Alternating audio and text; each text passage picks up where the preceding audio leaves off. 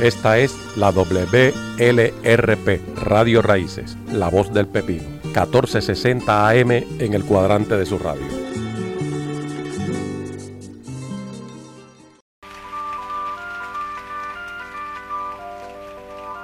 Te convido a creerme cuando digo futuro.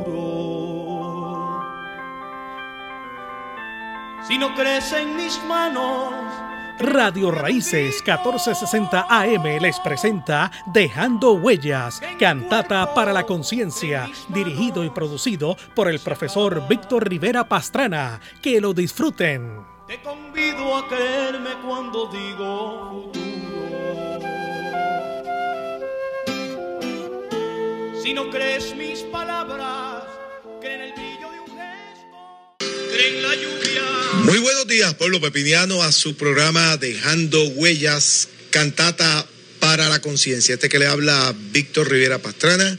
Súper contento hoy, domingo 31 de julio de 2022, el último día de julio. Y hoy en su programa Dejando Huellas, cantata para la conciencia, estamos muy honrados porque ya en nuestro estudio grande, Benito Fred de Radio Raíz La Voz del Pepino, tenemos a nuestros invitados del día de hoy. Hoy vamos a estar presentando para todo Puerto Rico y todo Pepino, toda la gente que se conecta, Antón, una ópera boricua. Esta ópera boricua eh, la interpreta Patria y Cultura, escrita por Armando Pacheco Matos, y tengo en este estu- estudio grande de Radio Raíces La Voz del Pepino al director musical de Patria y Cultura, él es Tony Velázquez, que viene de Ponce, Puerto Rico, pero es guanadino. Muy buenos días, Tony. Buenos días, profesor Víctor Rivera Pastrana. Para mí es un privilegio y un orgullo llegar hasta acá, hasta el pueblo de San Sebastián de las Vegas del Pepino, estar con usted, que es un promotor increíble de todo lo que es nuestra cultura y nuestra música. Y saludo a todos los radioescuchas que siguen su programa. Gracias, gracias. Y estás acompañado, bien acompañado por tu esposa Jacqueline, a quien saludamos también. Juanadina también. Eh, qué bueno que están aquí con nosotros. Y hoy en su programa Dejando Huellas, Cantata para la Conciencia, tenemos Antón, una ópera boricua. Tú eres el director musical de esta obra. Eso es así, hemos estado a cargo de ser el puente o enlace entre el autor que es don Armando Pacheco Matos, él es el compositor de todas esas letras tan hermosas que recrean una historia, y el público, así es que esperamos que disfruten toda esta música que la hemos hecho eh, con, como una obligación y con mucho respeto al público. Y hablaste de Armando Pacheco Matos y este es el compositor, eh, este es el fundador de Patria y Cultura, que ya nosotros hemos tenido anteriormente a Patria y Cultura por aquí, por Radio Raíz La Voz del Pepino, lo hemos tenido en el Festival Nacional de la Maca y Padre Cultura ha sido una agrupación que nace en Ponce, Puerto Rico, con mucho compromiso social. Eh, pero mira, ya está conectándose vía Zoom nuestro amigo Armando Pacheco Matos. Él está en su carro montado conectándose porque hoy tenía unos compromisos y no podía bajar para acá, para el Pepino. Pero como esto de la tecnología no, no- nos conecta siempre, ya lo tenemos por aquí y saludamos, saludamos a nuestro amigo Armando Pacheco Matos, que está por allí. Este es el compositor, el creador de Antón, una ópera boricua, y le damos los buenos días a nuestro amigo desde aquí, desde Radio Raíces, La Voz del Pepino, él en, él en el estudio Zoom, y acá tenemos a Tony Velázquez en el estudio Benito Fred de Radio Raíces, La Voz del Pepino. Muy buenos días, Armando Pacheco Matos, ¿cómo está todo por allá? Sí, sa- saludos, Víctor. Pues aquí en Peñuelas, aquí este, están aquí haciendo unas construcciones aquí. Pero vamos para adelante, olvídate, esto siempre es para adelante, para atrás ni para coger impulso. vemos que estás bien activo en la cuestión de la escritura. No es la primera obra que tú escribes. Has escrito sobre Betances, has escrito sobre Albizus Campos, pero esta obra, Antón, una ópera boricua, eh, te toca de una manera muy personal. Yo quiero que, que comiences con eso. ¿Qué representa para ti Antón, una ópera boricua? Una persona como tú que, como bien ya acabo de mencionar, has escrito otros temas eres educador y, y, aquí hay algo bastante personal que quiero que seas tú el que se lo digas al pueblo de Puerto Rico. Adelante. Sí, eh, Antón, puedo ser yo, puede ser Víctor, puede ser Tony y puede ser millones de niños y niñas alrededor del mundo. Este, niños que vivieron una, una niñez bastante desesperada. Este, me, me toca, me toca este, lo más eh, interno de, de, de, mi ser, porque este, la verdad que lo viví en mí y lo viví también viendo a otros niños que en verdad fueron maltratados, maltratados. Cuando escucho esta música, pues siempre salgo llorando. Salgo llorando porque no porque me pasó a mí, salgo llorando porque lo vi que le pasó a alguien, a un niñito o a una niñita. Este, así que Antón es algo para, para mí muy personal, muy personal, porque estas historias de, de, de nuestros niñitos a veces no se cuentan, como que los niñitos no cuentan, los niñitos sí cuentan. Tienen muchas historias que decir, a veces esos, esas, esas peripecias que las cuales ellos pasan, pues los pueden construir o los pueden destruir. Entonces, pues por eso es que escribí esta obra, para que otros niñitos y niñitas sepan que hay gente que están pasando por los mismos que ellos pasaron. Toca las escenas costumbristas que ya la gente las quiere borrar, te vas a otras que son bien profundas, que es la, la inmigración, es la solidaridad de los vecinos, es eh, los problemas de índole social que existen en las familias. Es decir, es, es una obra que, que al ritmo de la música de Padre y Cultura, tú vas contando eh, esto, estos detalles tan importantísimos que a veces no, no nos da tiempo para reflexionar sobre ellos. Háblame de esos primeros 15 años de Antón. ¿Cómo es que tú vas montando todo esto y, y Pues mira, mira. cómo surge? Sí, o sea, hablé, hablé hasta del bitumul. Pues el bitumul es bastante, es, es simplemente un asfalto barato. En estos momentos nuestros, a- este, han apresado a, a varios alcaldes por estar haciendo traqueteo con el bitumul, con el asfalto. Este, así que para mí fue algo bien impactante hasta, hasta esta cuestión de, de- del asfalto. En muchas familias, casi todas las familias nuestras, hay cosas que no, que no se deben decir. Es un secreto de guerra este, que uno diga estas cosas.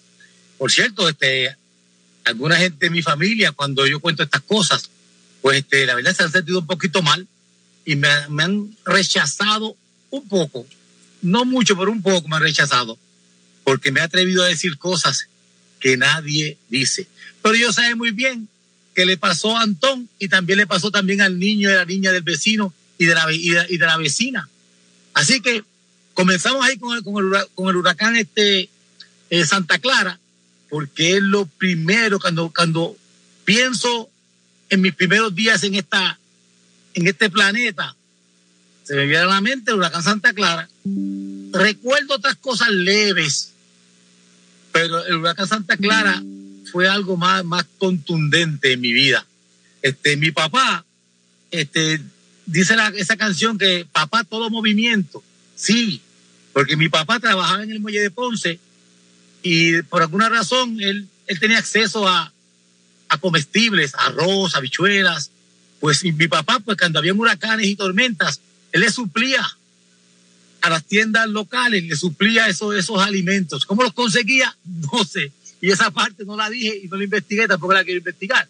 Pero él las, tra- él las traía, tra- en mi casa había muchas latas de galletas llenas de, comestibles, los cuales él, pues, lo repartía en la, y los vendía a los comerciantes, a los comerciantes locales y se los regalaba a algunos vecinos que eran amigos de él.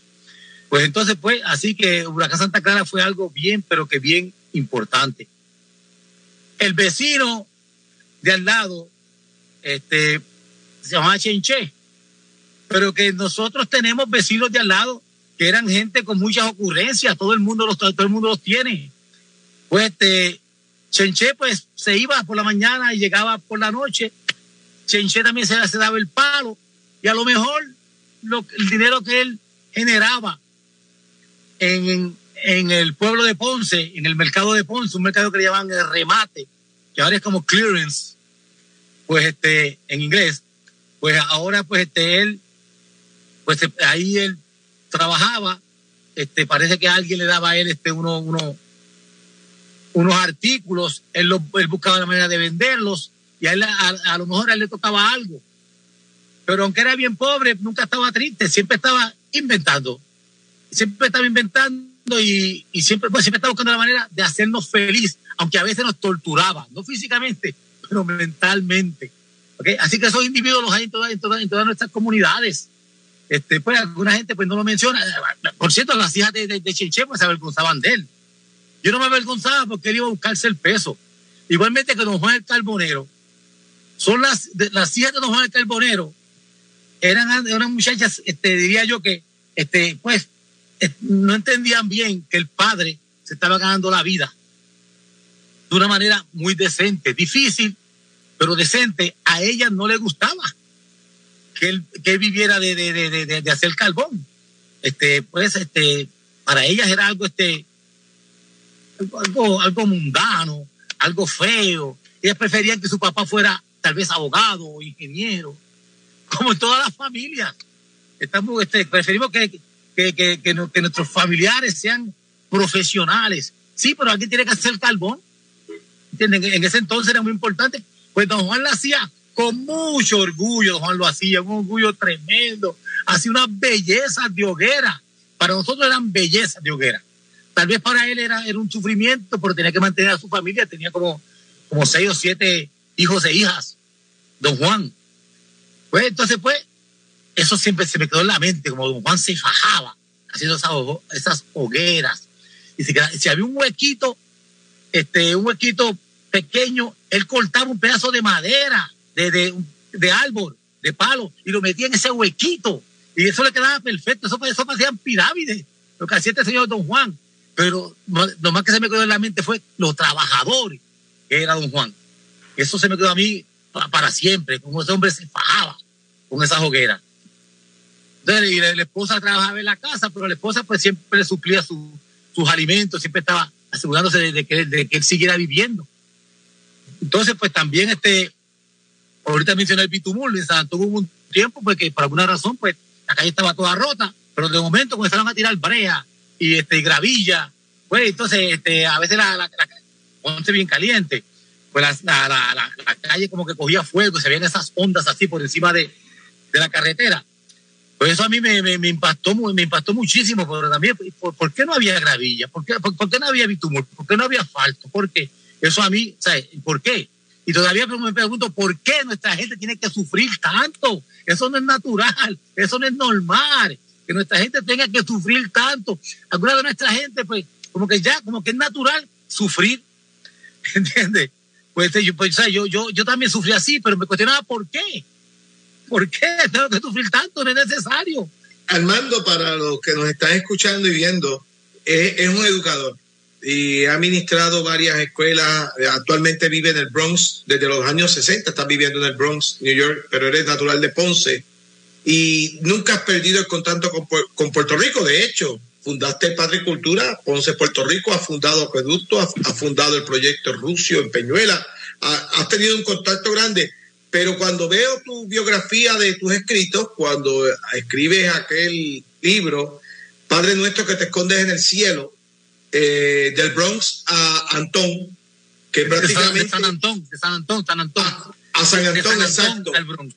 De, eh, y, y, haces también ahí la crítica, está ya madurando tu proyecto este, de Antón, una, una ópera boricua. Es eh, cierto. pero, y además de coger otros, otros, otros personajes icónicos dentro de la lucha por la independencia de Puerto Rico, que lo has hecho también. Y conoce este ir y venir del puertorriqueño de, de Bronx a Puerto Rico, eh, cómo es este comportamiento. Tenemos aquí en el estudio también, acá en vivo, a nuestro amigo Tony Velázquez, que es el que se encargó de todos estos ritmos, me imagino que tú se lo dijiste, plena, bomba, danza, música jíbara, todo incluido en Antón. Y, queremos eso, eh, que, que tú como autor de esta obra, pues en esta introducción del programa, le, le digas a, este público, antes de comenzar a disfrutar, Antón, de principio a fin, eh, todos estos propósitos, estos mensajes que tú quieres llevar a través de esta, esta composición, Antón, una ópera boricua. Adelante. Sí, correcto, correcto. Miren, quiero que la gente entienda nuestra la, negrura. La negrura no es un castigo. La negrura no es un impedimento para crecer. Al contrario, la negrura pues nos da ánimo para seguir hacia adelante. Por eso le escribí a esta abuela negra que se fajaba como una campeona y también nos dio ejemplo, ejemplo de, superación. Y esas abuelas existen en todas, en todas nuestras, en todas nuestras familias. Hay abuelas de, de, esa índole. Este, escribete, hay una, una, eh, llegamos a Nueva York, vamos a brincar, llegamos a Nueva York, pero antes de llegar, de, llegar a Nueva York, pues, pues, pasamos por muchas vicisitudes.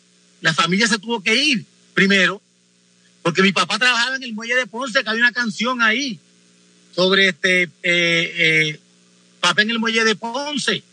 Pues que trajeron una compañía que se llama Sea Land, la Sea Land. La trajeron al muelle de Ponce, entonces en vez de, los barcos venir, directamente a Ponce, llegaban a San Juan y de San Juan los traían a Ponce y a otras partes de Puerto Rico en Silán. Pues entonces, pues eso precipitó a que mi papá pensara y mi mamá pensara en, en, mudarse a, otra, a, otra, a otras partes. Este, en este caso fue a Nueva York. Y llegamos a Nueva York y nada cambió. ¿Acaso empeoró? Empeoró. Llegamos en medio de una huelga de, de, de, maestros. Que nosotros niños nos gustó mucho la idea de que hubiese, huelga, porque no, no, no, había que ir a la escuela, aunque a mí me gustaba ir a la escuela.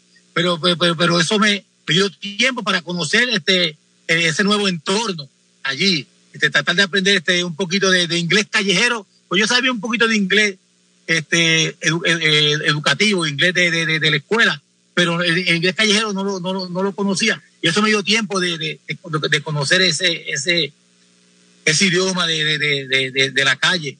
Este, ¿Cuál más escribimos ahí? Que ahora invito, no, no, no lo tengo en la mano. Pero este, oh, oh, la destrucción de San Antón.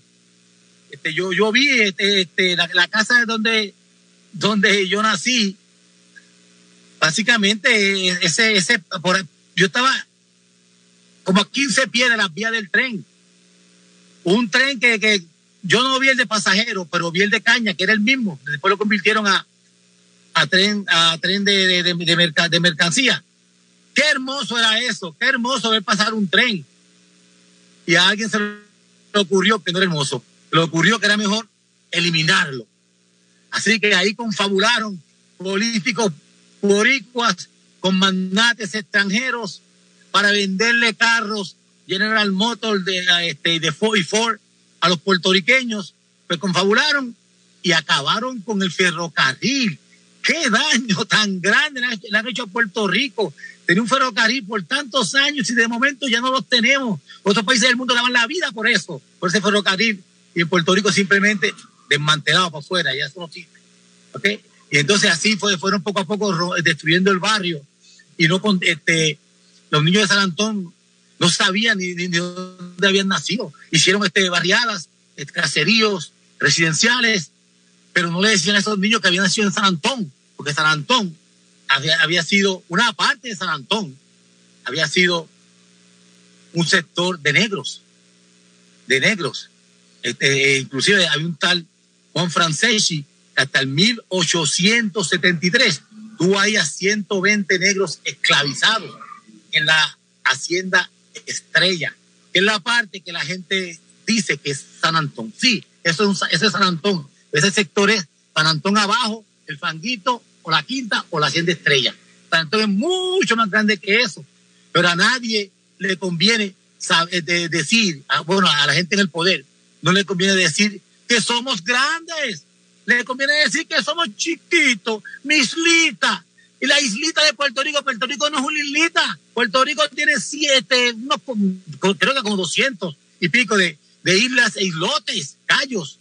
No es una islita y además que eh, hay gente viviendo en Vieques, hay gente viviendo en Culebra. ¿Cómo se sienten ellos? Nunca los mencionan. No, yo decidí mencionarlo. No somos una islita, somos un Puerto Rico es más grande que muchos países que son, que son repúblicas. Mucho más grande que muchos países que son repúblicas. Pero nosotros nos han hecho creer que somos chiquititos, insignificantes, un gusanito. No te muevas mucho que te puedes partir. No, nosotros somos fuertes. Nunca, mira, si no nos partieron dos imperios, no nos parte nadie. eh, Armando, 19 composiciones desde Limpiabota, la destrucción de Antón, este, tienes también este, la fritura, viajando en bicicleta para Guanadías, es decir, coges todos esos 15 años de Antón. En esta ópera boricua tenemos aquí a Tony eh, Velázquez, el director musical, y queremos, queremos con esta introducción, pues sí, entrar Antón para que vaya eh, dándole el último mensaje a Tony, que es el que se va a encargar de, de presentarnos por ahí para abajo eh, la obra, la ópera completa, porque sabemos que está el compromiso allá en Peñuela y estás haciendo esta intervención eh, sacando de tu tiempo. Yo, yo, yo, siempre tengo tiempo para, para, para, mi gente. Dejo lo que, que, que, lo que estoy haciendo para, para, para mi gente. Son tantas las cosas que hago que la gente no se explica cómo lo hago, pero ahí lo hago. Tenemos una actividad en San Antón, en el centro, eh, en el centro comunal y cultural del barrio San Antón, recién fundado por Pati Cultura Inc. Ese centro. Ahí estamos haciendo porque estamos vivos y no somos, somos grandes. Y Tony, tremendo músico. Mira, y escogió unos músicos increíbles. Tony está entregado porque él, él sabe. Por cierto, Tony vive hoy en día donde pasaron algunas cosas que están en Antón, en Río Cañas, abajo, en Juanadía. Ahí que vive Tony, pero hoy en día Tony vive en una organización sofisticada. De aquel entonces era la Hacienda Amelia. La Hacienda Amelia de dos mil y pico de cuerdas de terreno y, no, y un sinnúmero de esclavos, inclusive este, este, fue, fue propiedad de un tal José Campos. José Campos y José Campos, este, ahí, ahí en Juanadía, en esa área, nació la madre de Pedro Albizu Campos, que nació ahí. Y yo, por, por mi bisabuelo, también soy Campos, nacido en el mismo lugar. Así que hasta, hasta eso también, no lo, no lo dije porque no estoy bien seguro, pero puede que yo sea descendiente de don Pedro Albizu Campos. Ok, pues gracias, gracias Armando. Un placer para nosotros presentar hoy Domingo, aquí en Dejando Huellas Cantada para Conciencia, Antón, una ópera boricua. Gracias por Gracias, darnos Víctor. Nos vamos, y Tony, para adelante. Gracias. Gracias. Eh, Tony, este es Armando. Armando, ya escuchamos su entrevista eh, completa, en totalidad, desde allá, desde Peñuelas. Y como bien le dije, ahora tú te vas a encargar de presentarnos esta ópera boricua. Antón, una ópera boricua. Tú le das unos detalles, yo le voy a decir que hay un primer segmento de seis canciones, que es el primero que vamos a hacer. Los otros segmentos, porque son 19 composiciones, los vamos a estar haciendo de otra manera distinta a estos primeros seis. Le vamos a dar los primeros seis a todo el mundo para que vea, vaya haciendo embocadura qué es, qué es esta ópera. Eh, en esa primera intervención está el huracán Santa Clara, está el tren de la caña, están las frituras de Pancho, el cabro, está papá descalzo por el barrio y don Juan el carbonero. Ahora bien, para que vayas eh, presentando qué representa hacer una ópera, esto es una pregunta, y cómo pudiste incluir todos los ritmos eh, autóctonos de Puerto Rico en esta obra tú como director musical. ¿Qué representa eso para ti? Representa algo muy importante en mi vida porque básicamente es un resumen de toda mi experiencia desde jovencito como músico y luego con el pasar del tiempo eh, que he podido pues arreglar y producir la música, es decir, eh, trabajar en los estudios de grabación. Y lo que es una ópera como tal, pues se vislumbra que además de tener la música, en algún momento vamos a tener una representación teatral y de ahí es que viene la importancia de la ópera. Vamos a reforzar ese mensaje que lleva las palabras, que lleva la música con la actuación y eh, la gente puede disfrutarlo porque son los géneros autóctonos los que se han venido cultivando en Puerto Rico por más de 100 años y, y, estamos seguros de que esta es la única ópera que considera nuestra música puertorriqueña para el disfrute y el conocimiento de nuestros hermanos puertorriqueños. Antón, una ópera boricua. Presenta ese primer bloque eh, como primicia aquí en Radio Raíces La Voz del Pepino. Sé que lo han presentado en otros lugares, pero aquí en el Pepino, desde esta plataforma que es Radio Raíces, para que se lo presente a todo el mundo. Amigos, vamos a escuchar ahora el primer bloque en el programa del profesor Víctor Rivera Pastrana de la obra Antón, una ópera boricua, estreno mundial. Disfruten de todos los géneros y nuestra música puertorriqueña. Adelante. Fue en el mes de octubre de 1952, casi cuatro años antes que el huracán Santa Clara azotara con furia salvaje a Puerto Rico, cuando nació Antón no recuerda si el huracán ocurrió antes o después de que pegara su brazo derecho a la plancha caliente que su madre inadvertidamente había dejado al borde de su cama mientras planchaba la ropa que su padre usaría aquella madrugada para irse a trabajar. Su madre extinguió su grito de dolor cubriéndole la boca con el paño que utilizaba para humedecer la ropa que estaba planchando. Antón recuerda vagamente el huracán Santa Clara porque al abrir la puerta de su casa en la mañana, notó que las aguas de los ríos Portugués y Bucaná llegaban hasta sus escaleras.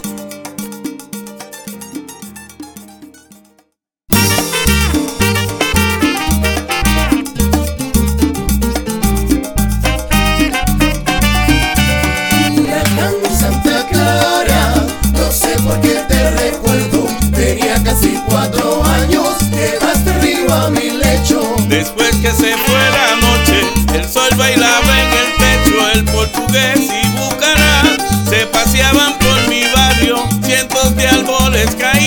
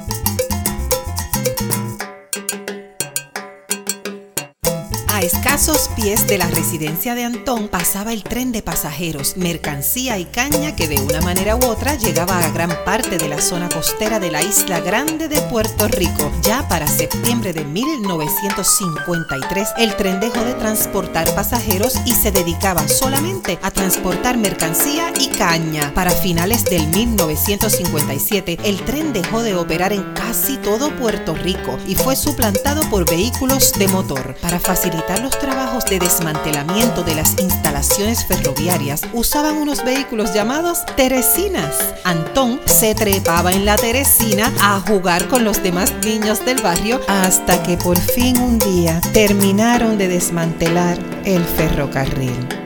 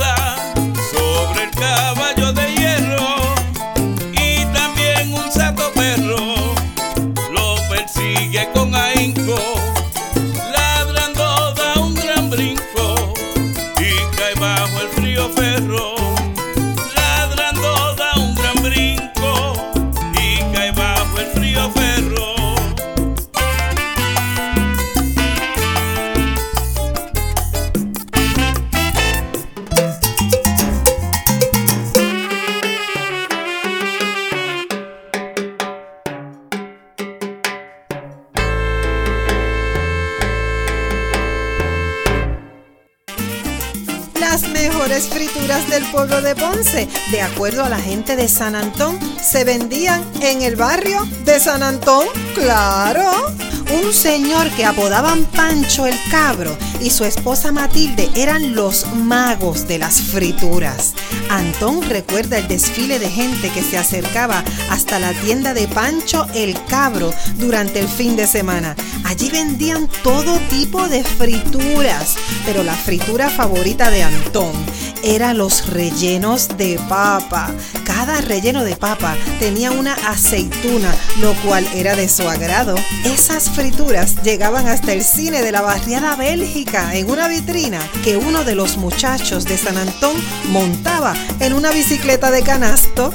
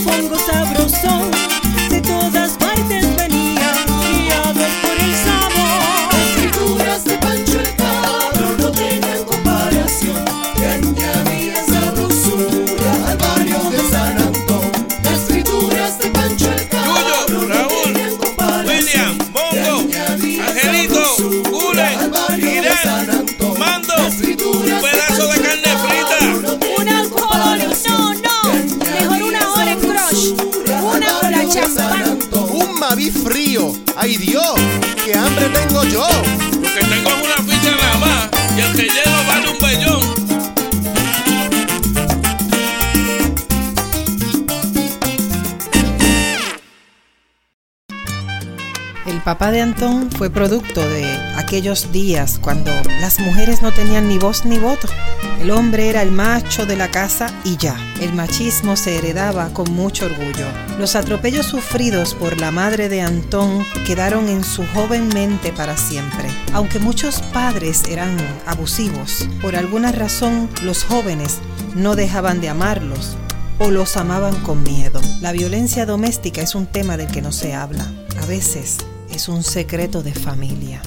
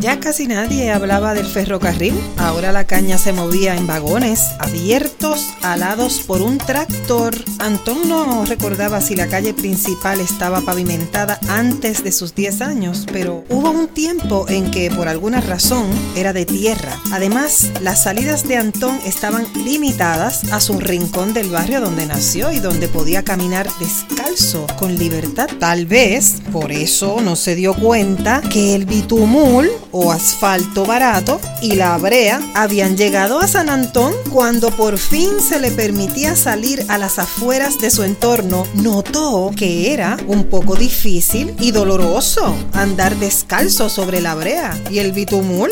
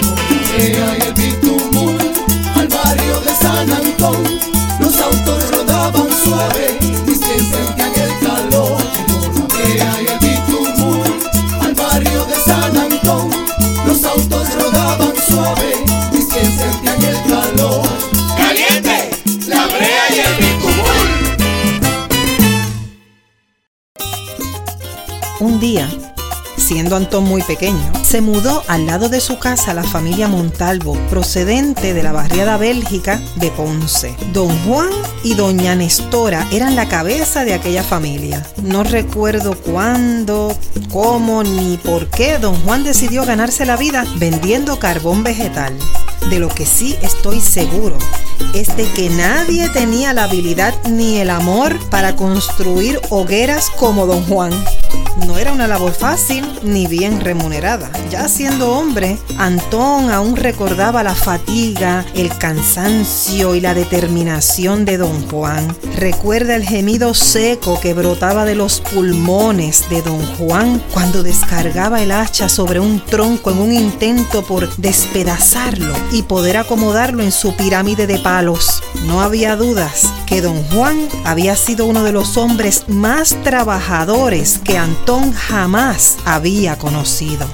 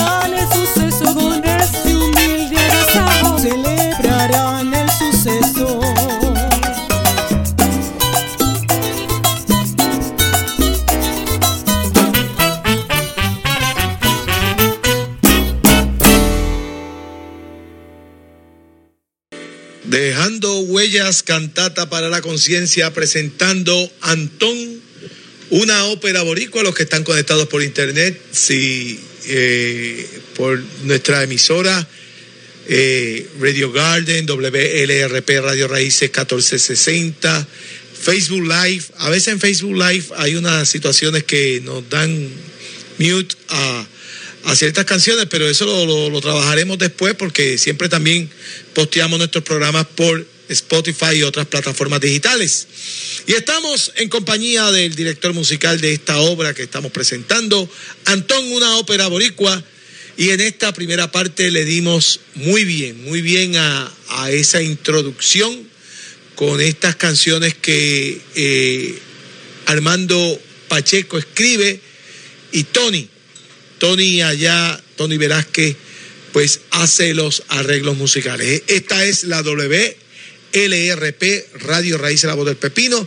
Saludamos a Robert Montt, a su esposa Alexandra, a su hija también Andrea, todos en sintonía de Radio Raíz de la Voz del Pepino, conectaditos también a mi hermana Lujibet Rivera conectada en Bayamón con mi mamá y mi otra hermana allá en Florida, eh, conectados por, por la WLRP y también conectados por eh, Facebook Live.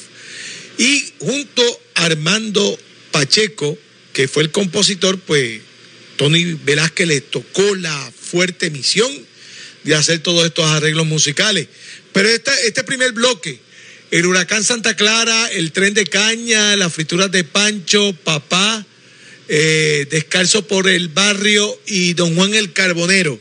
La reacción en San Antón con la gente cuando lo escucharon por primera vez, me imagino, porque esto no son cuestiones ficticias, esto es una ópera de los primeros 15 años de Antón que se crió en el barrio San Antón de Ponce. Adelante, Tony. Eso es así, se está recreando la vida en cualquier barrio de Puerto Rico eh, a partir de los años 50, 60 y demás. Y entonces las personas que ya han escuchado eh, Antón una ópera boricua, es increíble ver la reacción, están tan emocionados porque se ven ahí, ven su imagen, su retrato, es rememorar algunos momentos importantes en la vida de cada uno de ellos, recordar esos seres que ya partieron, porque hay lo que nosotros decimos en los barrios, con todo el respeto que ellos se merecen, unos personajes que la gente nunca los va a olvidar porque eso los veían en cada esquina y son los que le dieron vida, color a, a esa comunidad. Y eso, de eso es lo que se trata. Nosotros estamos recreando toda esa historia con estas letras hermosas de don Armando Pacheco, haciendo uso, ¿verdad?, de lo que tenemos. No tenemos que buscar otros estilos de música, si aquí hay tanta variedad de música tan bella y hemos agarrado todos esos recursos para proyectar la historia de cualquier barrio, puede ser hasta el de usted mismo. Claro, eh, yo, yo cuando escuché a Antón la primera vez que ustedes me lo enviaron, llegó aquí a la emisora, eh, yo, pues yo me conecté con el barrio San Antón y lo que tú acabas de decir fue lo primero que yo me vino a la mente. Es contar, es contar esto, microhistorias de nuestras comunidades que por alguna razón la gente las está borrando. Y, y algunos no quieren recordarlas, porque dicen, no, ya yo soy una persona superada, eso ya yo lo pasé, ya yo tengo otro tipo de vida, yo soy... Entonces, entonces empiezan a darle la espalda a, a esas situaciones cotidianas. Mira, hay, hay gente que ya se le olvidó comer este el relleno con la, con la, con la aceitunita. Ya ellos comen sushi. Porque eso también pasa con algunas Eso es personas. así, eso es así. Este, no saben ni lo que es una alcapurria, un bacalaíto, y mire, eso está ahí. No, es pero lo saben, es que, lo que algunos lo quieren borrar, otros no. Y entonces Antón le, le, le recuerda, le toca en la puerta, mira, recuerda todo esto como nos criamos. Eh, entonces, eh, desde, toca estos aspectos tan cotidianos de nuestra sociedad que nosotros tenemos que rescatarlo.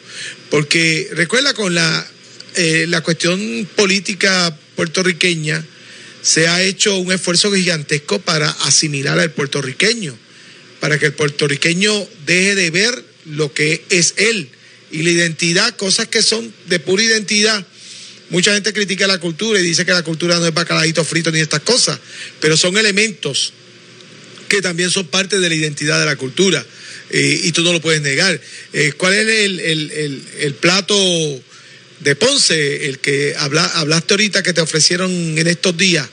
El, Sí, esos son los yaniclé con salmorejo de huella. Yaniclé es como una tortita que se hace como si fuera un dumpling, pero es, es- es en el agua, en el agua, que se va Claro. cociendo y queda blandito. Y eso es una exquisitez increíble. Me lo ofrecieron y yo dije, yo no puedo decirle que no a esto. Esto es Claro. parte de lo que es nuestra historia, de lo que se alimentaban en nuestros barrios, nuestra gente. ¿ah?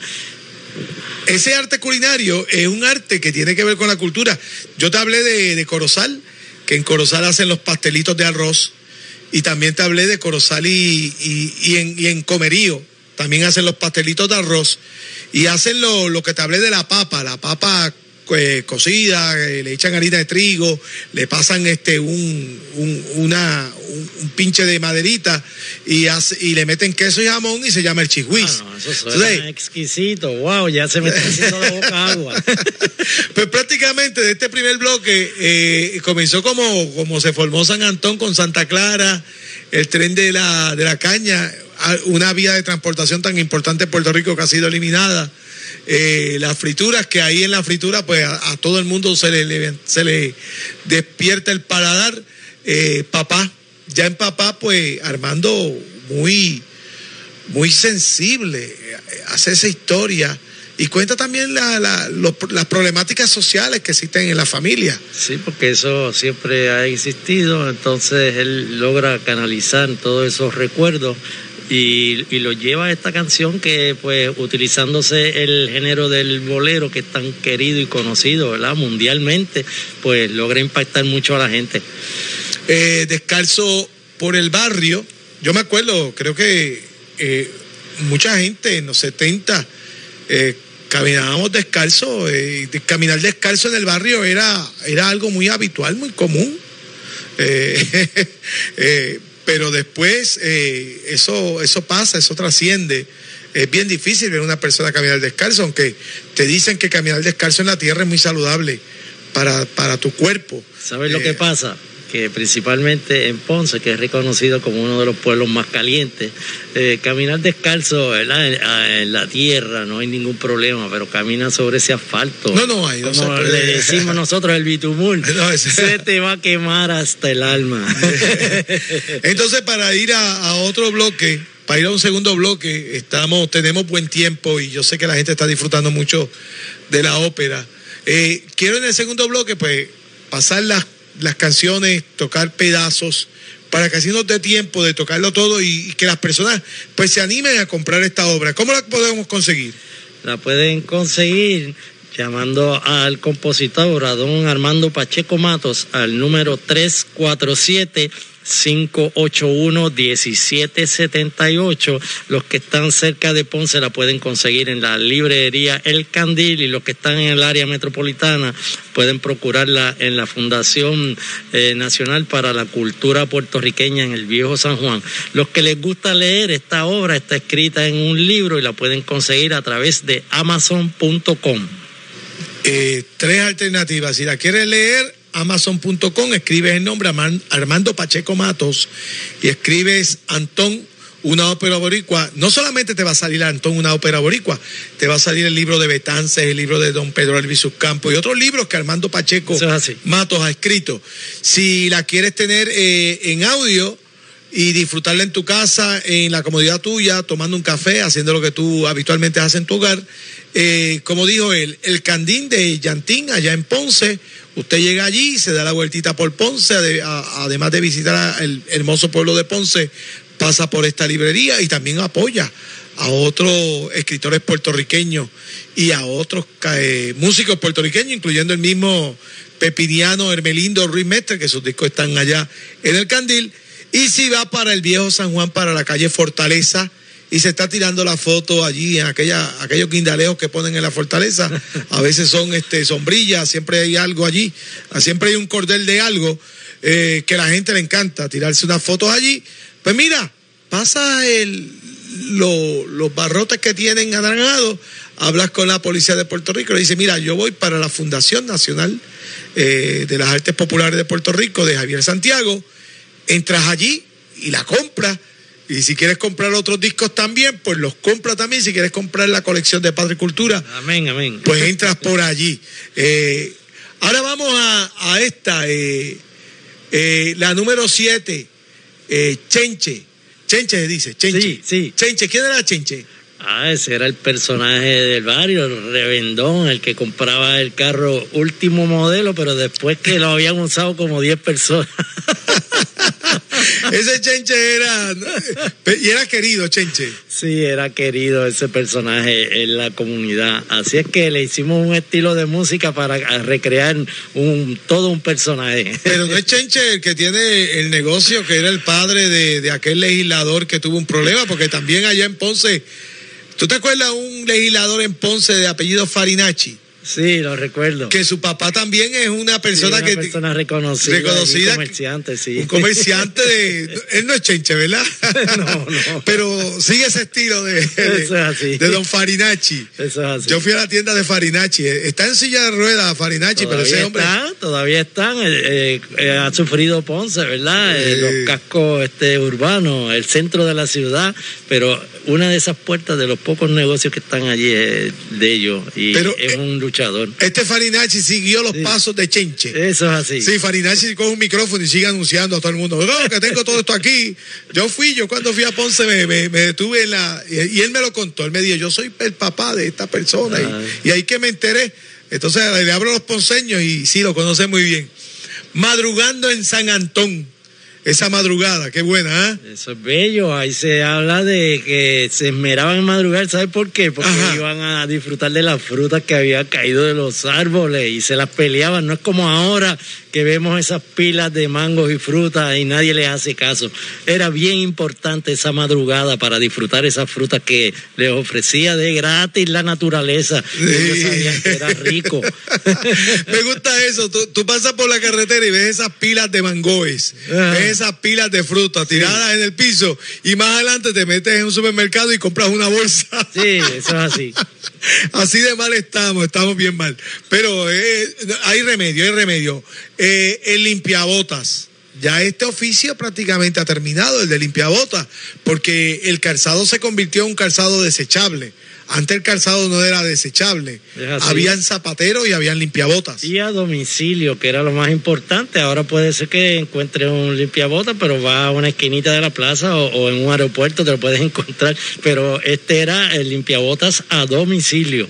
Y el río Bucana. ¿Bucana qué dice? Se dice? Bucaná. Bucaná, porque no tiene el acento aquí. sí, exacto. El río Bucaná. Ajá. Ese río era el que todo el barrio iba y todo el mundo se tiraba. Eso es así. y nos trae unas estampas, recuerdos de nuestra niñez, pero nuestros padres nos tenían amenazados que lo veíamos como las cataratas del Niágara. Sí. Una corriente, como, eh, un río de esos que hay en cualquier barrio. Pero allí era que se daba la vida y que iban los jóvenes a disfrutar de la naturaleza. Estoy seguro también que ellos se le fugaban a sus padres, ¿sabes? Claro, mira, en, en Corozal era el Gelbero, el río Gelbero, Mira eso. el muñeco y todos esos ríos, y, no, y se cortaba clase, se cortaba clase y, y, y las tragedias de esos ríos eran, no, no existían. Ahora con tanta cosa, a cada rato pasan muchas tragedias, no sé qué, qué estará pasando, pero las tragedias son más.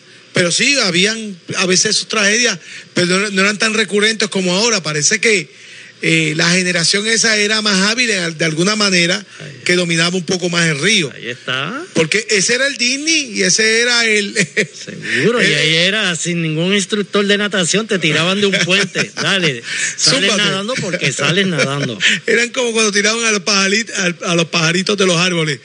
La bicicleta para Guanadías, en bicicleta para Guanadías, eso era un trayecto, lo llegaste a hacer mucho. Pues mira, eso también me recuerda a otra estampa de mi niñez. Eh, yo viviendo en Juana Díaz, tenemos acceso por la carretera 149 hacia la costa, al barrio Pastillo, Ajá. y llegamos a la carretera 1 que va de Juana Díaz a Santa Isabel.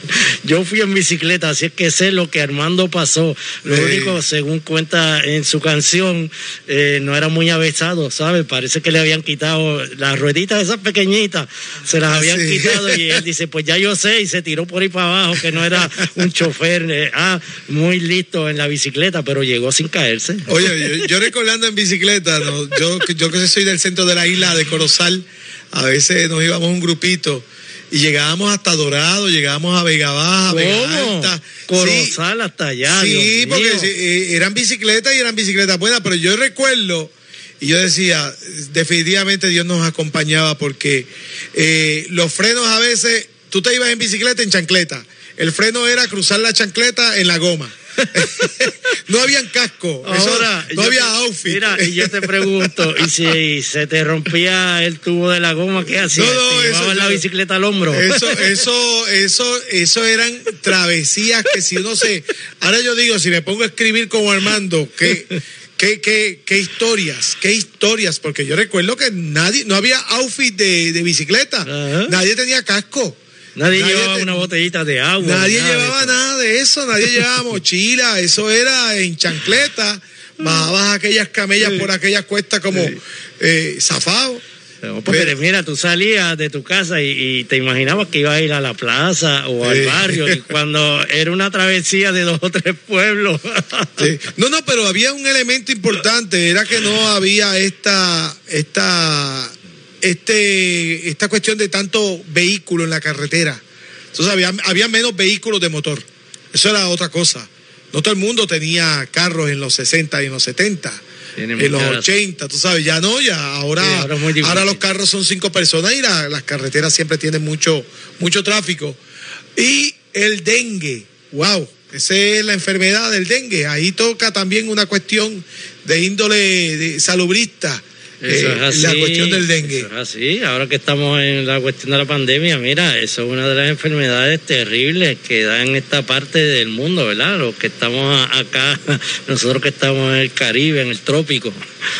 Sí, pues vámonos a esta segunda parte de, de Antón, una ópera boricua, y después cuando regresemos, la última parte, pues se la presentamos a ustedes de otra manera para así ir cerrando nuestro programa de Dejando Huellas Cantata para Conciencia. Usted manténgase ahí, yo sé que está disfrutando mucho esta ópera y quise hacer esta intervención con nuestro director musical de Patria y Cultura.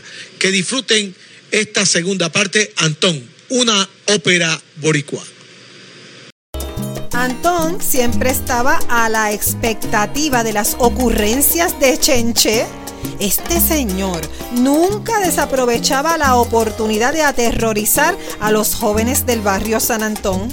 Una noche estaba el hermano mayor de Antón con su machete en el patio de su casa cortando leña para el anafre. Chenche siempre andaba al acecho y decidió aprovechar la oportunidad para asustar al muchacho. Se acercó a la verja de amapolas que estaba frente a la casa de Antón y las comenzó a agitar mientras lanzaba al aire unos alaridos grotescos. El muchacho tiró el machete a un lado y se lanzó hacia dentro de su casa por una ventana como si fuera perseguido por el mismo diablo. Así era Chenche, aquel hombre niño que siempre estaba entre carretas, caballos y automóviles, que habían visto sus mejores días en otras manos. Chenche era el rey del remate en el casco urbano de Ponce.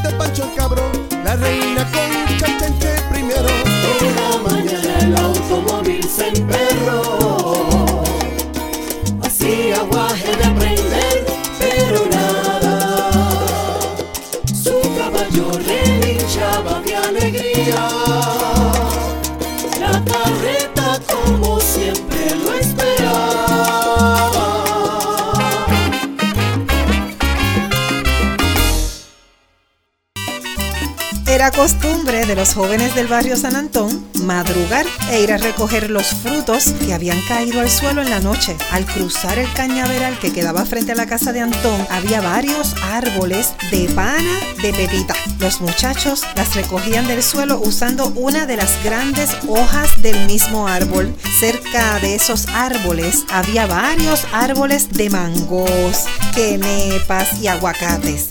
En el patio de Doña Titi había limones, nísperos y el único árbol de mango cubano de todo el barrio. En el patio de Doña Segunda había corazones, los cuales al caer al suelo se enredaban en el polvo seco que unos perros realengos habían creado de tanto dormir allí. Una pasadita de mano sobre el área cubierta de polvo y la fruta quedaba lista para comer.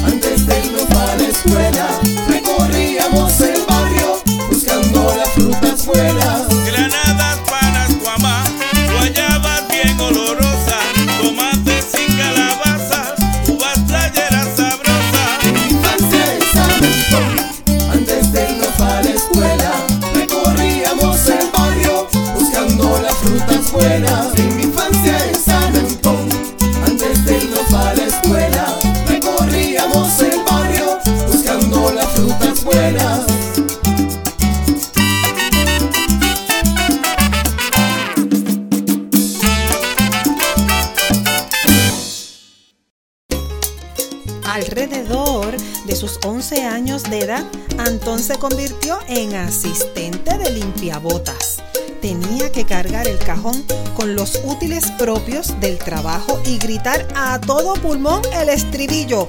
¡Limpia boita! ¡Limpia boita! Si un residente de la urbanización Constancia deseaba sus servicios, le gritaba ¡Limpia botas! Antón se acercaba a su cliente y si no veía alguna hermosa señorita, le hacía una señal a su jefe para que se acercara. Muchas veces, Antón tenía que brillar los zapatos solo y entregarle a su jefe el pago que había recibido. Poco a poco, Antón fue guardando los míseros centavos que cobraba. Un día construyó su propio cajón de limpiar zapatos con cajones de frutas vacíos que encontró entre la basura del supermercado Coop. Luego se fue al colmado Boca Chica, donde compró betún y anilina. En la casa de su bisabuela encontró paños, cepillos y otros útiles propios de la profesión. Le informó a su jefe que ya no trabajaría para él y se declaró limpia botas independiente.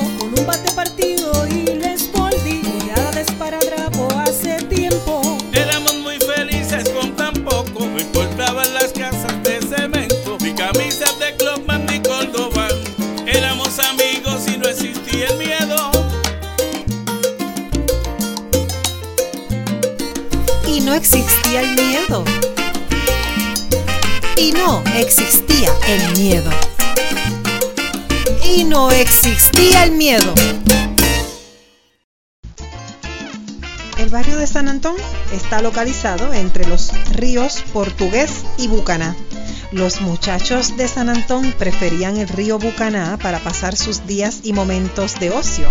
Allí elaboraban unos gigantescos zancochos comunales que nunca tenían el mismo sabor ni ingredientes.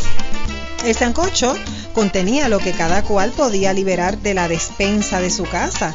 Allí los muchachos pescaban camarones, anguilas, cangrejos y jueyes los cuales consumían en sus casas o vendían a los vecinos. A eso de los 11 años de edad, Antón comenzó a frecuentar el río Bucaná con sus hermanos mayores y con los muchachos mayores del barrio.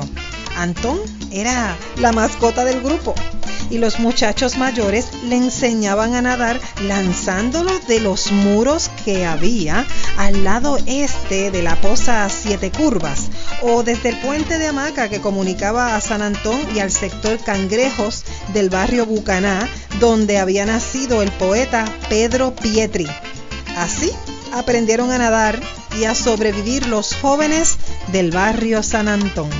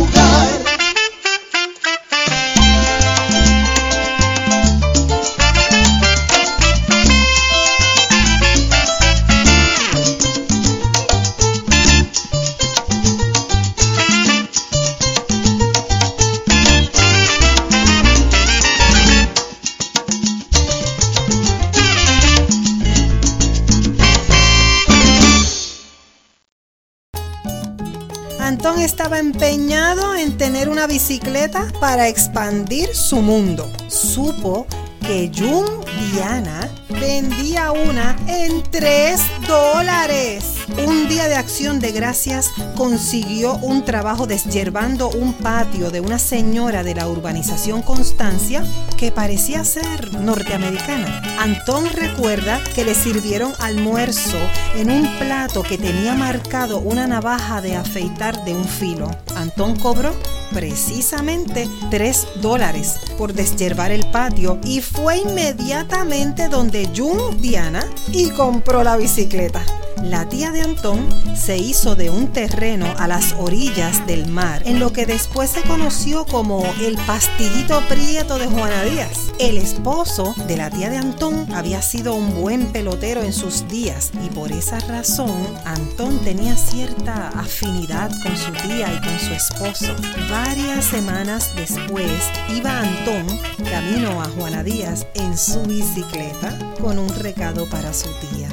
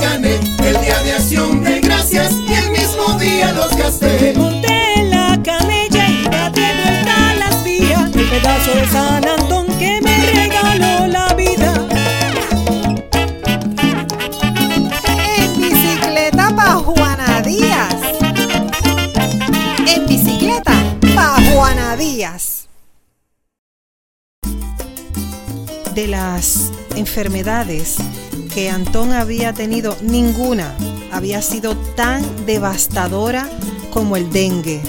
A su corta edad ya había tenido lombrices, escalofríos, varicelas, farfallotas, sarampión y hasta un nacido en el cuello que le desfiguró la cara. Pero el dengue fue lo máximo. El ser humano perdía el control de su cuerpo y no tenía otra alternativa que arrastrarse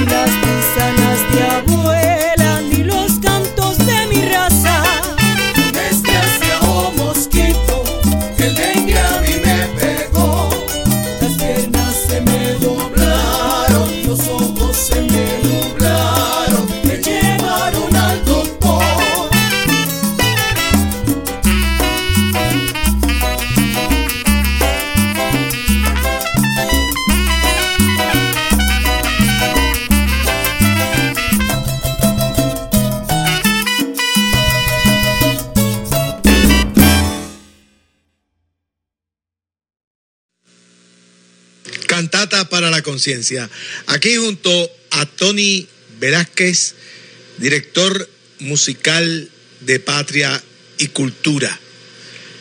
Estamos en sintonía por Radio Raíces, la voz del pepino. Y escuchamos ya la segunda parte, Tony, ya en la tercera parte, que estamos cerrando prácticamente el programa. Tenemos el muelle de Ponce, los años de la Lincoln, la Lincoln me imagino que es la escuela, el Día de Reyes, que es tradicional, tú que eres natural de Juana Díaz, ese es un día sumamente importante, la destrucción de San Antón, la abuela negra, que esa es una canción importantísima, Madre, nos vamos para Nueva York, aquí Antón se va de, de San Antón y, emigra para Nueva York, y yo creo que con esto cerramos este, toda esta ópera boricua. Pero quiero que me toques un poquito sobre cada una, eh, como hiciste anteriormente, el muelle de Ponce. El muelle de Ponce es una imagen de esos hombres que tienen unos cuerpos fornidos espectaculares y para poder eh, recrear eso eh, con la música pues utilizamos la bomba puertorriqueña así es que todos esos buenos eh, eh, puertorriqueños que se han ganado la vida trabajando allí esto es un homenaje que se le hace a ellos Cuerpo fornido por la cuestión de la necesidad. Eso es no era que iban mira, al gimnasio. Tenían, tenían que echarse a, a cuesta unos Sí. sacos de cientos de libras Sí. durante una jornada de trabajo. Eso no es fácil. No, no, no. Esto no era cuestión de que tenían un entrenador personal. Esto era cuestión que había que levantar los sacos porque los le tenías que levantar. Lo tenía que hacer. No había de otra. Eh, el otro son los años de la Lincoln. La Lincoln es una escuela, me imagino. Por supuesto, la Lincoln, la escuela elemental, estaba en el sector Bélgica en Ponce. Algunos lo conocen como el barrio Bélgica, pero en un sector. Y sabes qué? Todo eso colindaba o era parte de San Antón, porque San Antón fue desapareciendo con los adelantos, con la gentrificación y todo eso, lo que era un barrio gigantesco se fue achicando hasta lo que conocemos como San Antón hoy en día. Esa gentrificación que estás hablando no solamente está pasando en Ponce, está pasando en Santurce, está pasando en Rincón. Y esto es un tema bien importante. Eh, cuando nosotros perdemos la, constancia histórica de nuestras comunidades, esta gentrificación pues toma efecto. eh, a, la- a las personas que viven allí le, le ofrecen una millonada por su pequeño terreno. Estas personas dicen, wow, tremendo negocio hice, pero es que lo están desplazando. Eh, en Puerto Real, en Cabo Rojo, Está pasando, sí, alrededor de todo Puerto Rico. Recuerden, eh, puertorriqueños, lo que tenemos aquí es un pedacito del paraíso. y entonces el poder siempre oprime, el poder económico siempre oprime. Y este, tenemos que dar la lucha. Hoy en día se ha levantado gran conciencia por los compañeros ambientalistas que están siempre en el frente de batalla. Y ya verás cómo esperamos, ¿verdad?, que esto no siga sucediendo. Ahora tenemos también eh, el, el de la Lincoln, los, eh, el Día de Reyes. ¡Wow! El Día de Reyes, pues. nos ha impactado a, a todos los puertorriqueños, ¿verdad? Por nuestra tradición. Y yo que vengo del pueblito de Juanadía, que es la ciudad de Reyes, está reconocido. Por más de 100 años se ha celebrado un enorme festival donde los hermanos puertorriqueños asisten allí en procesión, desfilan hasta la plaza pública, donde se recrea. Eh, todo lo que tiene que ver con el acontecimiento de los Reyes Magos. Esos Reyes Magos en Guanadía llegaban este, declamando versos, porque esa es la cuna de los poetas también. Es así. es así. Puerto Rico. Eh, seguimos con eh, dest- destrucción de San Antón. Ya esto pues es la cuestión más trágica de, de la ópera. Ver cómo el barrio, la comunidad empieza a transformarse en otra cosa. Adelante. Eh, es ver cómo una avenida eh, desplaza a, todas las casitas que componían el barrio, es ver también cómo eh, las personas van, esos desarrolladores compraban esos terrenos y te hacían este Ponce Gardens y no saben que cuando le llega, ¿verdad? Porque siempre la dirección nunca va a cambiar. Dice Barrio San Antón y se le olvidó que eran parte de San Antón. Es increíble. Sí, es que es como, es, es borrar la historia. Eh, Ponce Garden, este, es- es, eh, las haciendas, yo no sé qué, eh, y siguen ahí cambiando los nombres y ocultando el verdadero...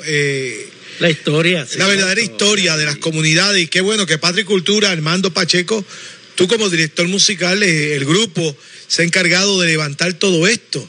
Y lo que tú dijiste ahorita, que ojalá que se monte una obra de teatro, que empiece por donde tenga que empezar, pero que empiece esa obra de teatro. Eh, la abuela negra, eh, en la entrevista inicial, eh, destaca Armando Pacheco Matos, a, eh, su abuela negra, y la negrura eh, de- del barrio ponceño. Es así, aparte de la negrura, también ella tiene una relación eh, con mi barrio, porque por ahí están todos los ancestros de Armando Pacheco, de, de donde vengo, ya no San Antón, de Juana Díaz, del sector Río Cañas abajo, y muy en particular esta canción que él intitula Abuela Negra, es una danza, pero está llena con otros matices y otros géneros también, como el de la bomba, la plena, la música típica, así es que es algo grato escucharla y no muy común. Wow, pero ahí sí haces una danza con todos esos elementos. Te graduaste como director musical, eh, trabajo pasaste. Por ahí vamos, y de verdad que el taller que tenemos, ¿verdad? Es como un laboratorio, entonces todas esas ideas que nos vienen a la mente uno logra plasmarlas ahí y están para la posteridad y gracias a Dios que las hemos dejado en, en esta ópera, Antón, una ópera boricua. Madre. Habló del padre arriba en, lo- en la- en el primer segmento, ahora toca la madre. Figuras muy importantes dentro de la cultura puertorriqueña, todos los que conocemos y venimos de un hogar, eh, por tradición aquí se nos conculca desde pequeño el cariño y el respeto que tenemos que tener a nuestros padres y eso también nosotros tenemos que llevarlo de generación en generación, así es que él, plasma todas estas vivencias tanto con su padre como con su madre en estas canciones que llegan al alma del pueblo.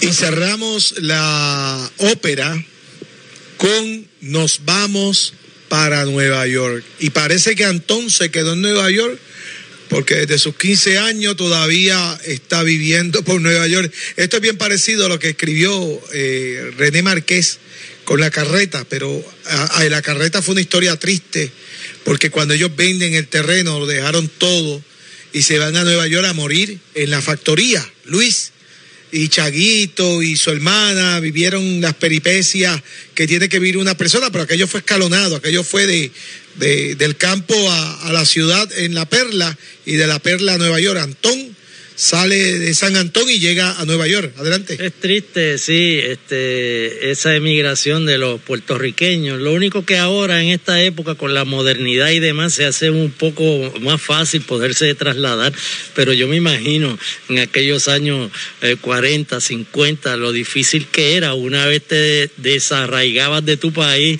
hubo gente que nunca pudo regresar y ahí está la tristeza, aunque hayan echado para adelante, aunque hayan echado raíces, están en la diáspora y quieren este país y lo tienen en la mente y en el corazón. Antón, una ópera boricua, la conseguimos en la librería El Candil en Ponce. Eso, y además, En la Fundación Nacional para la Cultura Popular en el Viejo San Juan la pueden obtener también a través de amazon.com, el libro de la ópera. Lo pueden conseguir por ahí o comunicándose con Armando Pacheco Matos. Ahora no tengo el numerito aquí a la mano. Sí, Armando, lo yo, lo, yo lo tengo aquí, ¿no? Porque esto, las personas que nos van a estar escuchando de manera diferida en diferentes plataformas digitales necesitan el teléfono de Armando Pacheco Mato porque eh, eh, hay que comunicarse con él para recibir a Antón una ópera boricua, como bien dijiste también, lo conseguimos en la calle Fortaleza. Eh, la fundación está en la calle Fortaleza. El teléfono es el 1 347 581 1778. Seguro, lo pueden llamar ahí, él con mucho gusto. Claro. Este, vía correo le puede hacer llegar una copia también. Y esa copia te llega directamente. También puedes déjame buscar eh, también la página de Armando Pacheco, porque puedes hacer todo esto de manera digital y hacerlo de manera sencilla. Ordenar Antón una ópera boricua. Escríbele llámalo, envíale texto, haz lo que tú entiendas. Eh, también puede, ustedes tienen un grupo eh, y un programa de radio que se transmite por la colega WPAB 550. Háblale un poco para las personas que se quieran conectar también con ustedes, porque si no cogen la señal, se pueden conectar por internet. Es así, es así. Ah, háblale un poco. Vamos a cumplir ya cinco años en la colega emisora WPAB 550 en Ponce. El programa se llama Bomba Plena y mucho más con Maddy y Tony. En estos cinco años hemos ayudado a tantos artistas incipientes en, en todos los quehaceres del arte. Ahí han ido artesanos, han ido pintores, han ido escritores, artistas, declamadores, en fin, hemos estado ayudando a todos nuestros hermanos para que su obra no quede inédita, sino que darle promoción para que llegue a donde tenga que llegar. Aquí hay excelentes artistas, escritores puertorriqueños y ese ha sido un foro que le ha llevado un gran servicio al país. Como hemos dicho, Padre y Cultura es un proyecto, es un proyecto. Y es un proyecto de gestión cultural, es un proyecto musical, pero también es un proyecto de gestión cultural. Y todas estas ramificaciones, el programa de Bomba y algo más con Maddy y Tony, todas estas cuestiones surgen de toda esta gestión cultural que ustedes hacen.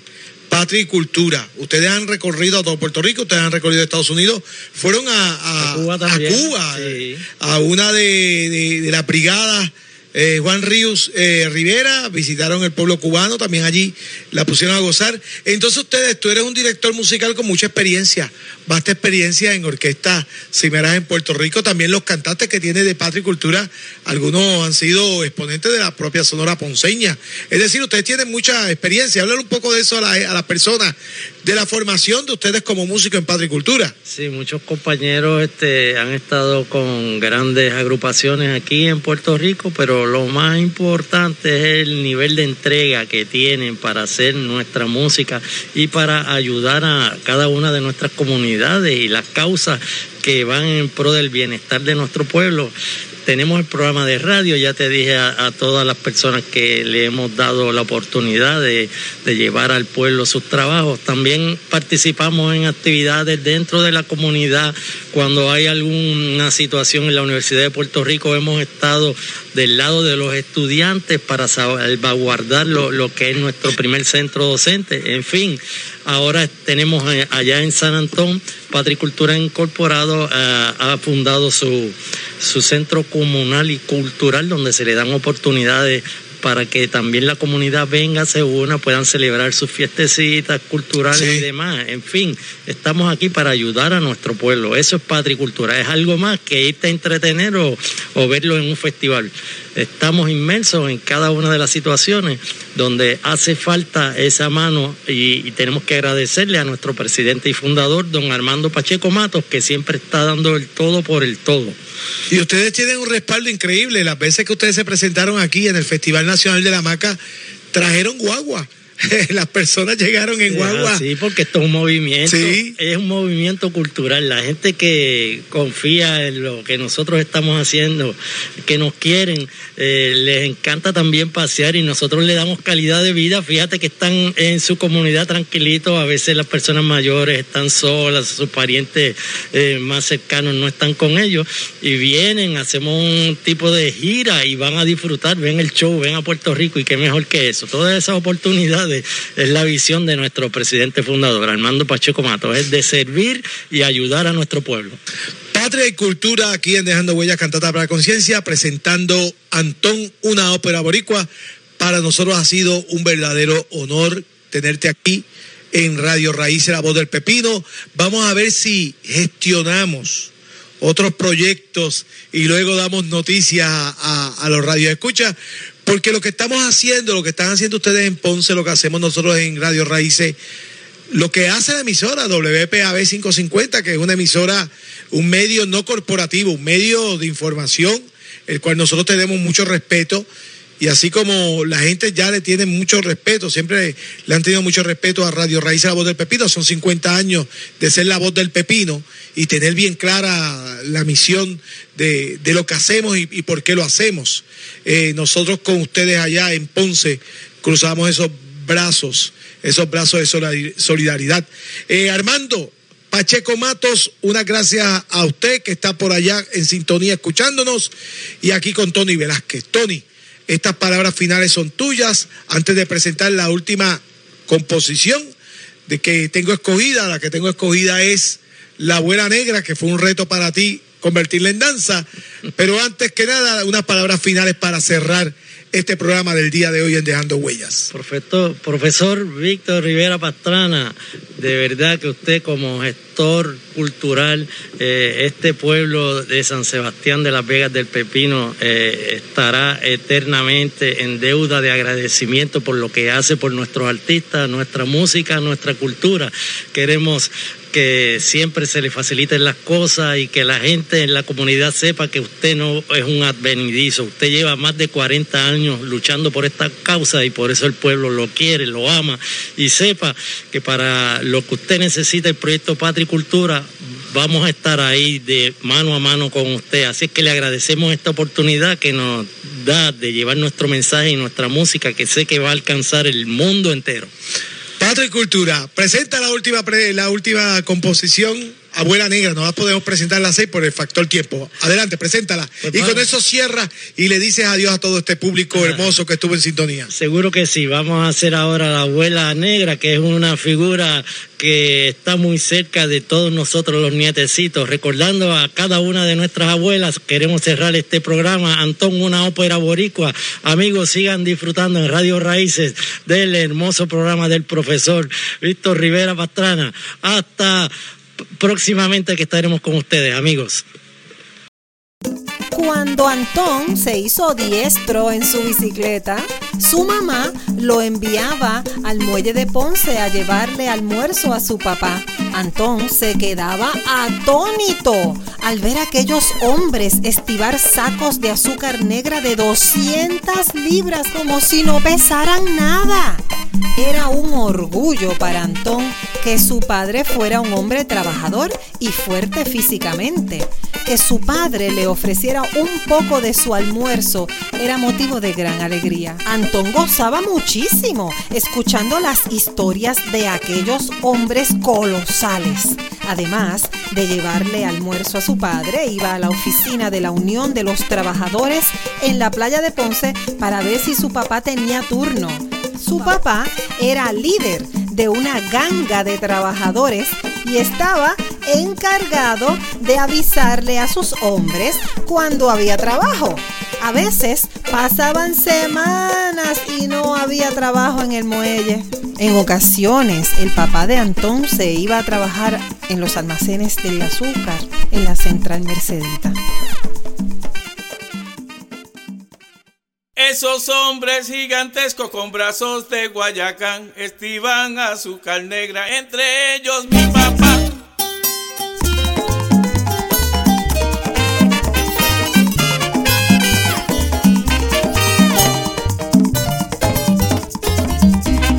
Esos hombres gigantescos con brazos de Guayacán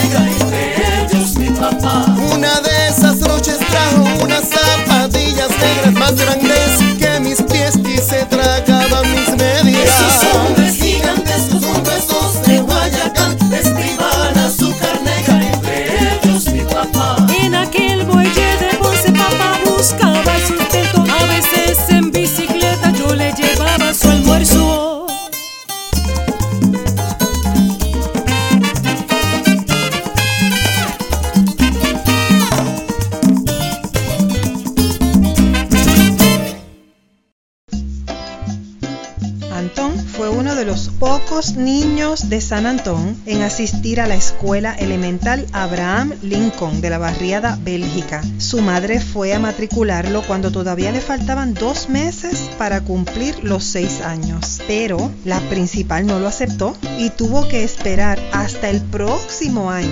Así que fue en el 1959 cuando Antón comenzó sus estudios elementales. La educación en la Lincoln era de buena calidad y dinámica.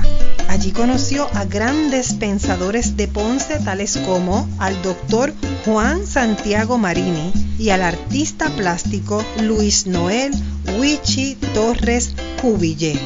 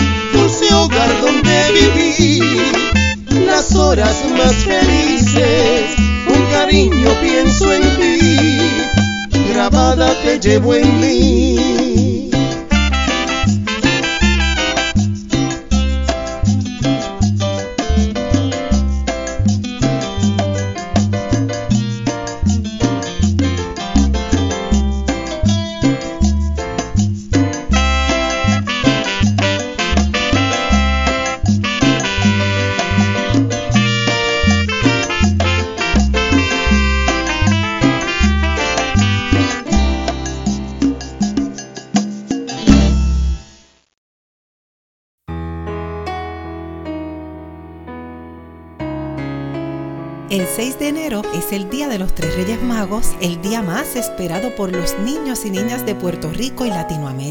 Ese día, los niños y niñas reciben juguetes simbolizando los presentes que recibió el niño Jesús en Belén de parte de los Tres Reyes Magos. El 5 de enero, víspera del Día de Reyes, Antón se iba con sus hermanitos y amiguitos a las orillas del camino que pasaba frente a su casa a buscar hierba para los camellos. Esa hierba la colocaba debajo de su cama junto a un pote o vaso con agua para alimentar y saciar la sed de los camellos.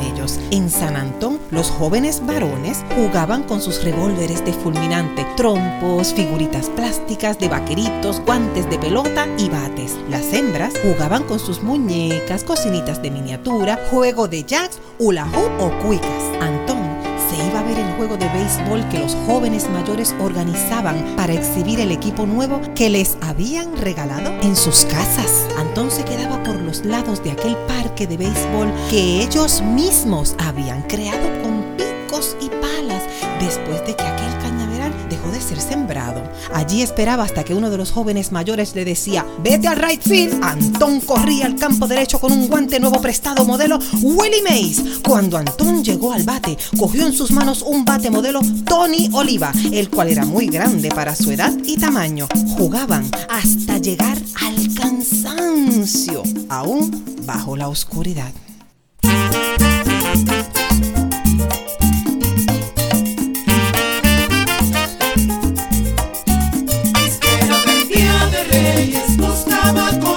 Amigos hierba para los camellos y un pote de agua con trigo. Cuando llegaba la noche mirábamos hacia el cielo, viajaban por las estrellas los reyes de mis anhelos. El día de Reyes buscaba con mis amigos hierba para los camellos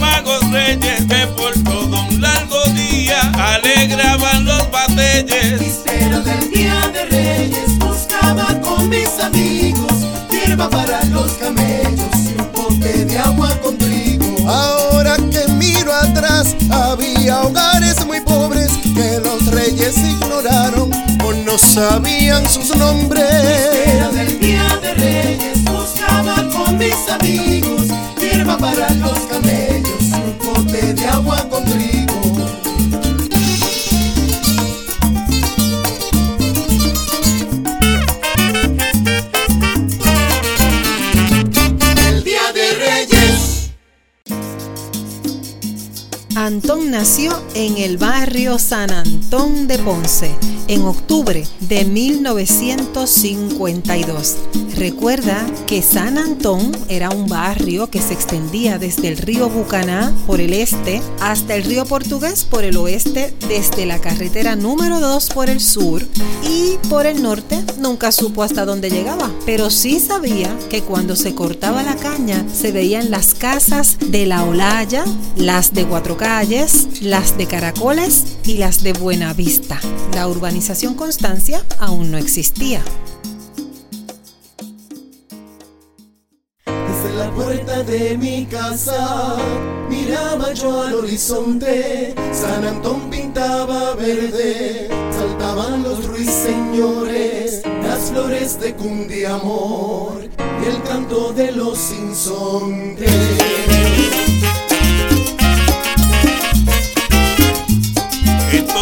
llegó el progreso.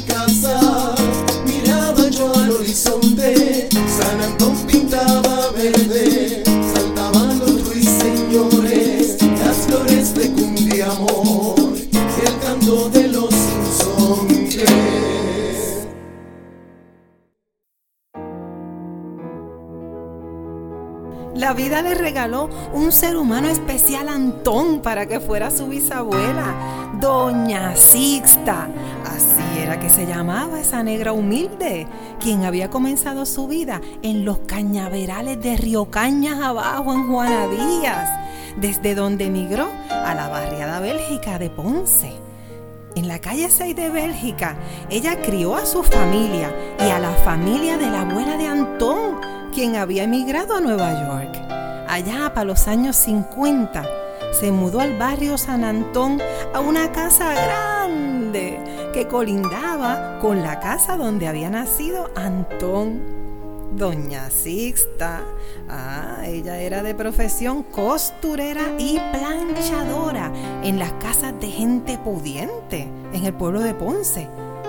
Siguiendo a sus nietos y bisnietos, emigró al Bronx, allá en Nueva York, para el año 1970. Pero en ese frío pelú que hace allí, ella quiso regresar. Meses después retornó a Ponce a vivir con su hija Francisca en la barriada Bélgica. Desde donde partió a la otra vida a los 99 años.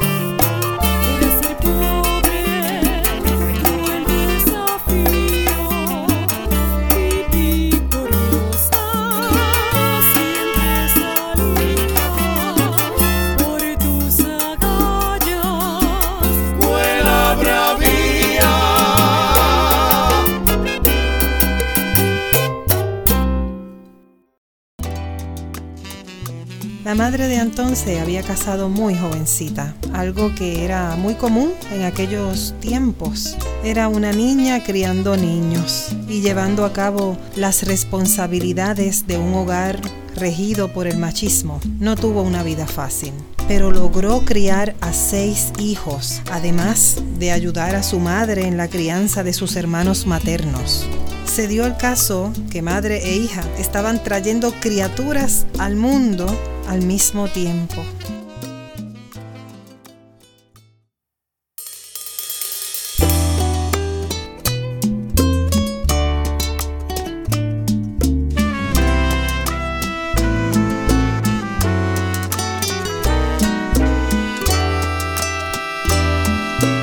Hoy te voy a recordar, mamá.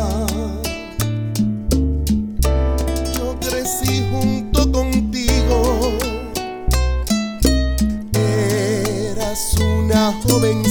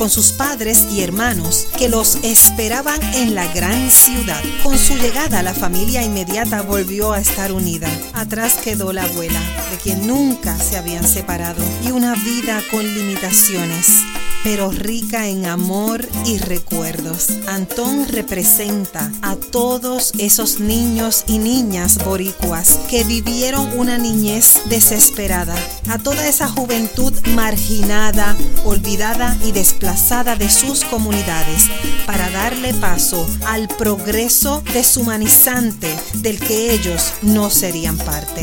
Todavía le seguía el eco de aquellos cantos lastimeros de negros que aprendieron a odiar y a denigrar su propia negrura. Porque la negra no tiene pelo y la blanca tiene una trenza. Porque la blanca le lleva a la negra la preferencia. Con la plena nos vamos pa Nueva York. Patria y cultura da por concluida esta su quinta producción discográfica titulada Antón, una ópera boricua. Este trabajo recoge algunas de las vivencias de los primeros 15 años en la vida de Antón. Hacemos uso de los géneros musicales que han moldeado la cultura puertorriqueña, como lo son la bomba, la plena, la música jíbara, la danza, el bolero y la salsa. Esperamos que este trabajo haya sido de su agrado.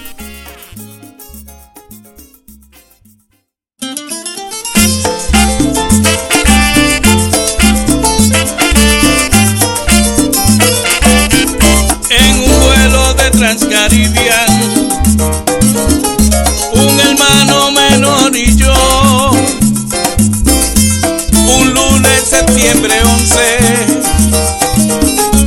del año 67 llegamos a Nueva York. Adiós amigos del barrio, atrás quedó mi pasado, mis escuelas y caminos,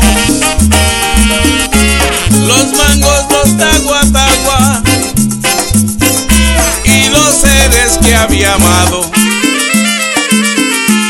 Doblamos en la calle Fox, entre Leyes y San John. La calle estaba muy triste, hombres parecían zombies. Era el mero sur del Bronx y subimos al 13, del 663. La familia espera.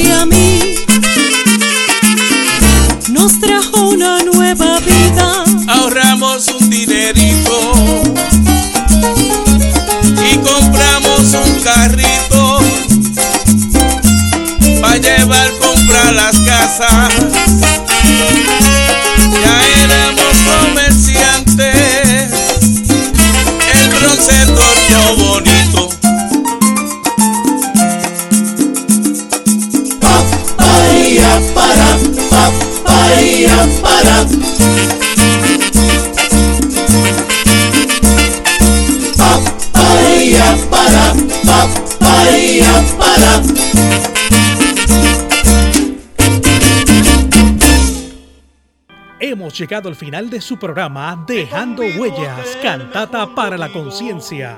Tienes una cita con nosotros el próximo domingo por Radio Raíces, La Voz del Pepino.